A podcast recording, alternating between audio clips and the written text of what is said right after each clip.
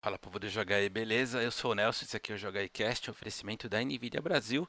E hoje o dia foi bem interessante, né?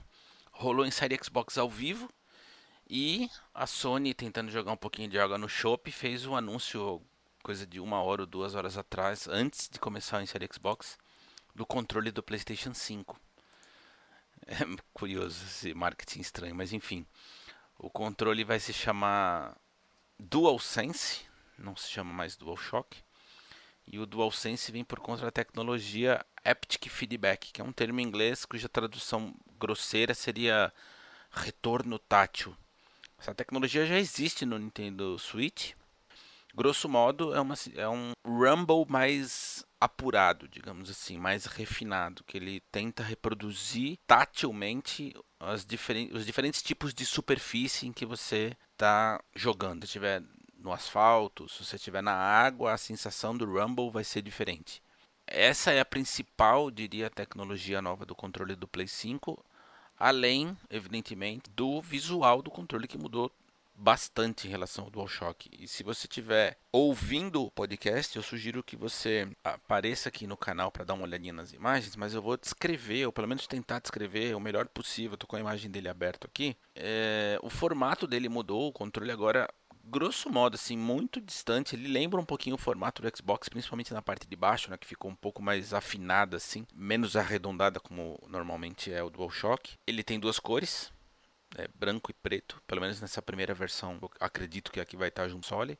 E os botões da face, aqueles botões de frente dele, eles são transparentes, bem simpático. Tem microfone embutido e o botão Share agora chama Create. E a Sony diz que existem algumas funções novas relacionadas à mudança de nome, mas na, no texto de divulgação eles não especificam quais são essas mudanças. De toda forma, tá aí o controle do PlayStation 5. Fico me questionando se o console também vai seguir essa, essa estética de ter duas cores. Ah, então um detalhe interessante no controle que eu esqueci de dizer. Aquela luzinha né, que tem na, no controle do, do Play 4, do DualShock, ela não está mais na parte de cima do controle, ela está agora em, em volta do touchpad. Bem bonitinho isso, bem simpático. Quanto dessas alterações vão consumir de bateria não se sabe. Fato é que ainda é bateria interna. A Sony falou que trabalhou bastante para tornar a bateria mais durável, para prolongar melhor o, o uso do, do, jogador, mas não fala exatamente enquanto isso é na prática.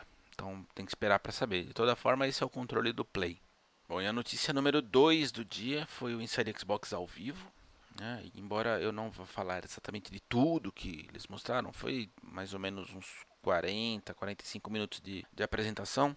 Amanhã tem o cast com o Bruno e o, e o Max, eles disseram que eles vão falar um pouquinho melhor sobre alguns dos jogos, mas eu só queria fazer alguns destaques. É, os anúncios dos jogos que vão chegar ao Game Pass. Uh, o Journey to the Savage Planet, que certamente muita gente vai, vai se interessar. O Football Manager 2020, eu sei que muita gente gosta, o Bruno inclusive é viciado nessa parada. E mostraram também o Yakuza Kiwami 1, que em breve chega ao Xbox Game Pass. Lembrando ainda que ainda esse mês entrou o Nier Automata, então pelo amor de Deus, se você assina esse troço, vai lá jogar isso porque é extraordinário. E aí o anúncio que mais me chama a atenção, que também merece muito destaque, embora não seja no Game Pass, mas não importa. Chegou ao Xbox finalmente a coleção Hotline Miami, que é um jogo que eu amo de paixão, Hotline Miami 1 e 2. Não sei se vai ser liberado no Game Pass em algum momento, provavelmente sim, porque alguns jogos da Devolver estão aparecendo esporadicamente, então se a grana estiver curta, segura um pouquinho aí mas se você tiver com pressa, nunca teve a oportunidade de jogar e você é usuário de Xbox e só de Xbox, fica a dica aí. Aliás, se você é usuário de Xbox e tem um PC, o primeiro Hotline Miami está disponível no Game Pass. É, o anúncio foi a chegada do Hotline Miami Collection, os dois jogos disponíveis num pacote só, que eu particularmente quero muito jogar no Xbox. Eu joguei no PC. Mas eu amo esse jogo, recomendo muito. A gente já falou dele em outras oportunidades aqui no Joga E. E é um jogo muito, sensacional em todos os aspectos: estética, o controle refinado, a trilha sonora incrível, a história sensacional. É tudo de bom esse jogo. Então, se você tiver a oportunidade, eu altamente recomendo. Beleza? Então é isso.